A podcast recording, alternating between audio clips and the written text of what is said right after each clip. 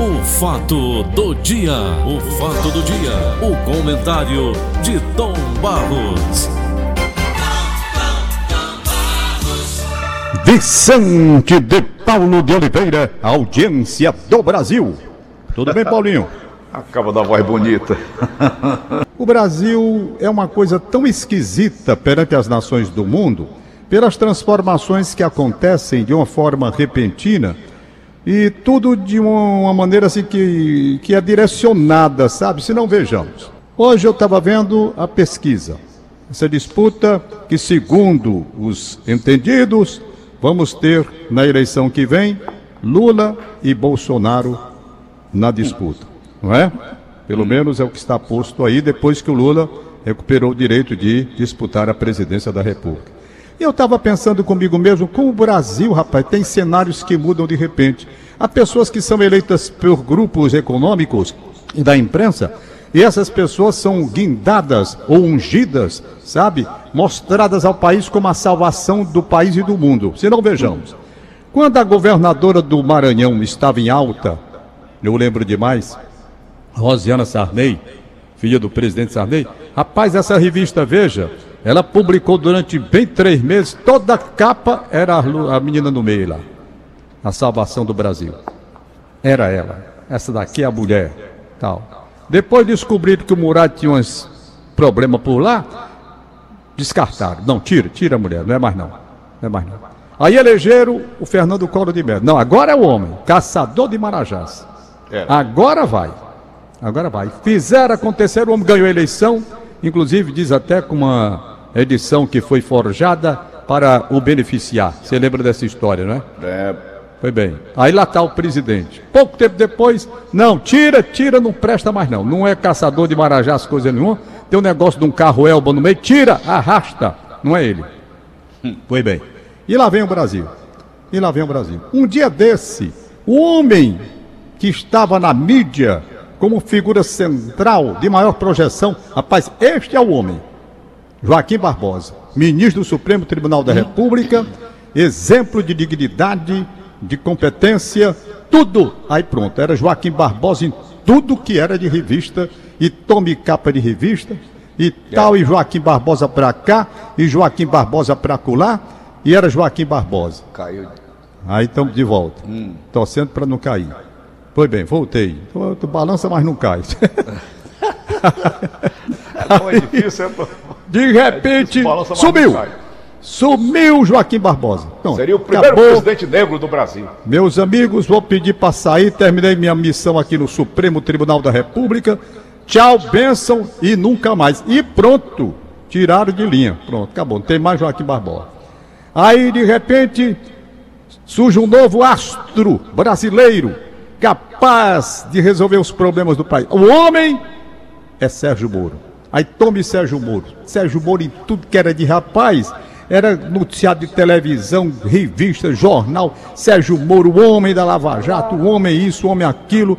É pai, o homem aplaudido em Nova York. Lembro demais da reportagem e tal. Sérgio Moro era o homem. O homem. É? É o homem que vai salvar o Brasil. Sérgio Moro. E aí, rapaz, eu fico vendo o cenário.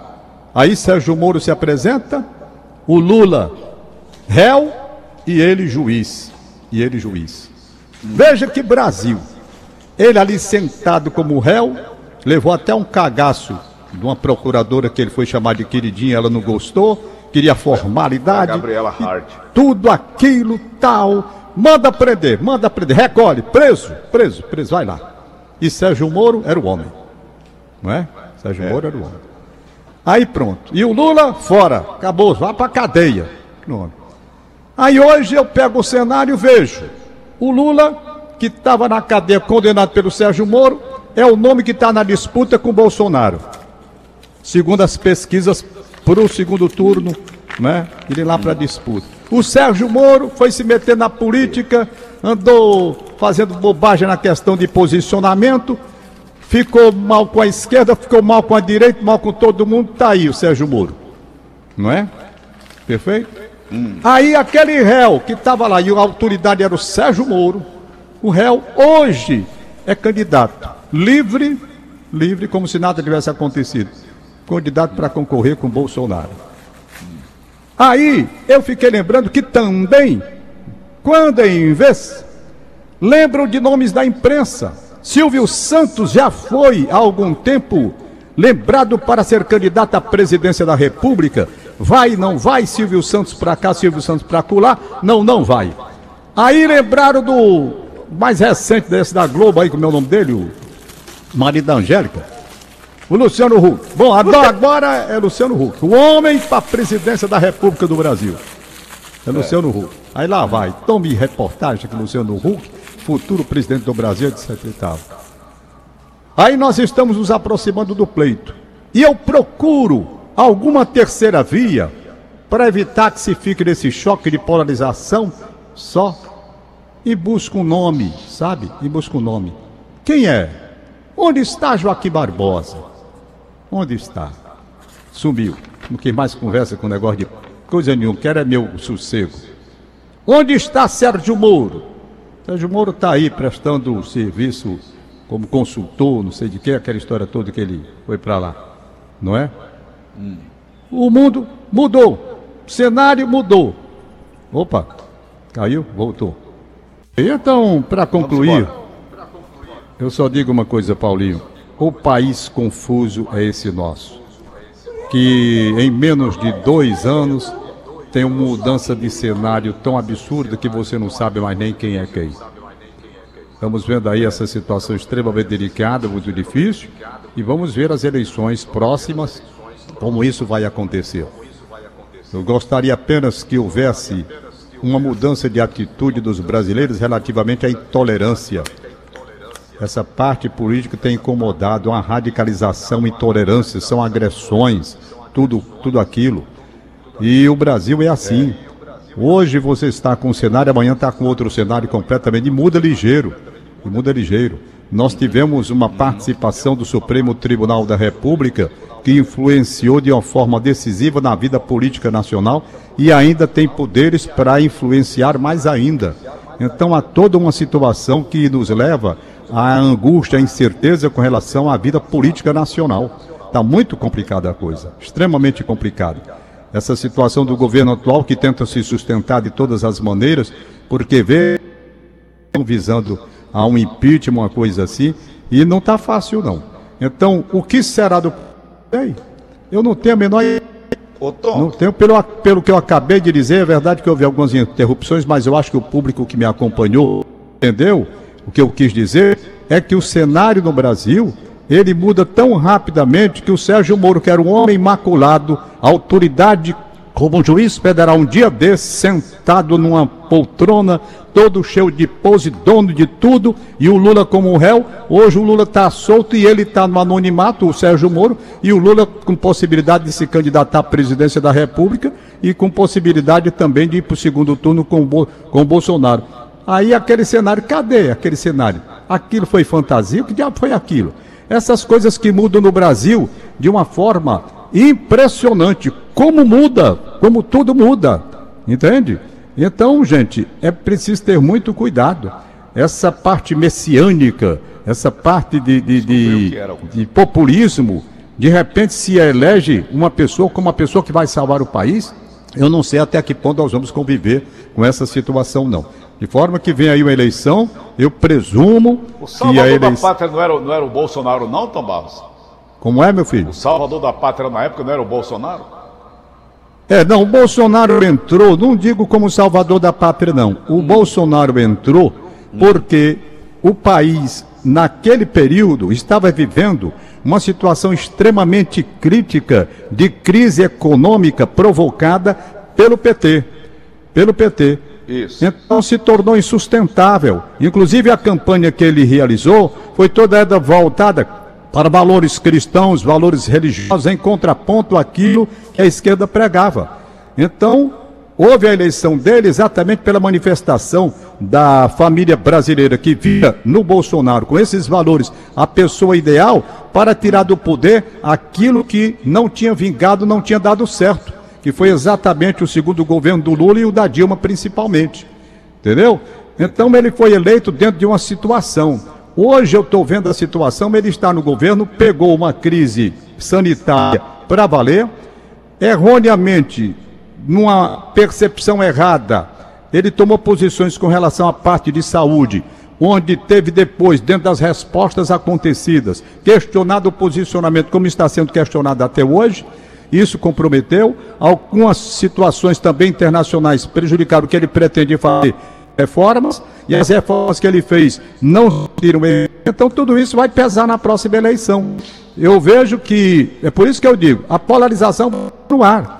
Porque as pessoas que votaram no Bolsonaro, é, é, ligadas à doutrina mesmo, com os valores que ele e o partido pregava, essas no ar.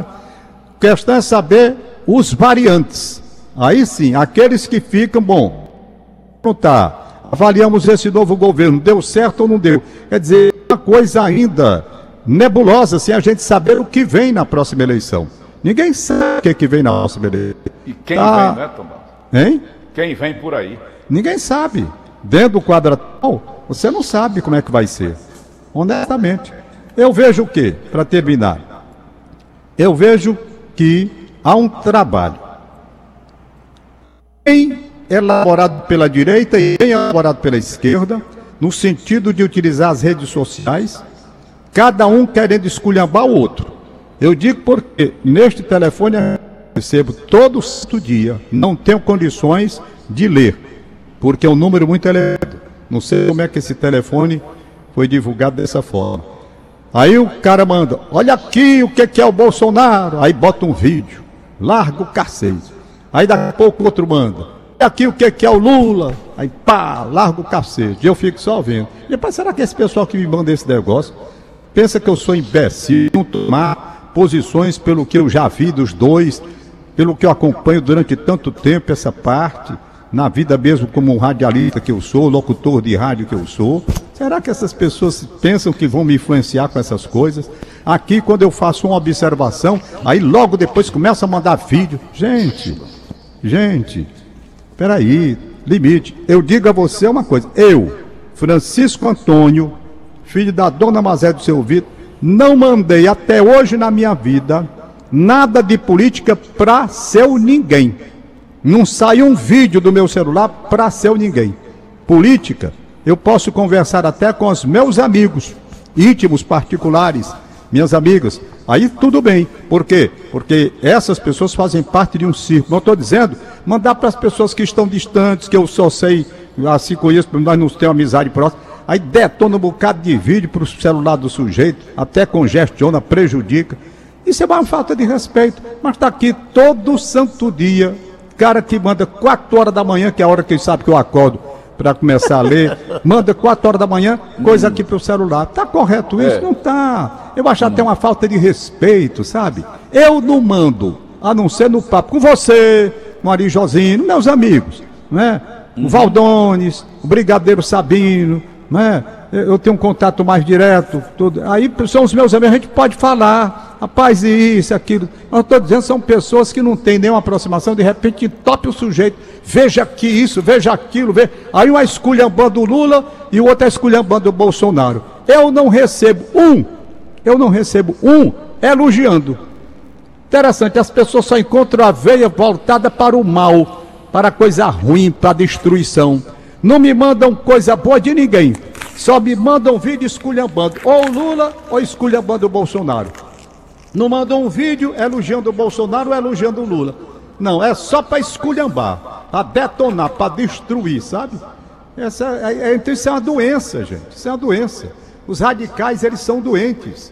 Eles são doentes e tentam impregnar todo mundo com essa doença da radicalização, pensando que o sujeito não tem um pensamento próprio de se posicionar equidistante dessas coisas que acontecem de ódio e intolerância de parte a parte.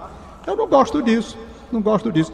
Eu, para mim, como eu digo mil vezes, eu não sou homem de estar absolutamente me empolgando mais com política, porque já vi de promessas mil e nunca vi cumprirem nada. E não vi melhora do povo brasileiro, basicamente, se você pegar grosso modo, em nada. Uma melhoriazinha aqui, outra acolá. Nunca vi reforma vir para trazer benefício para ninguém.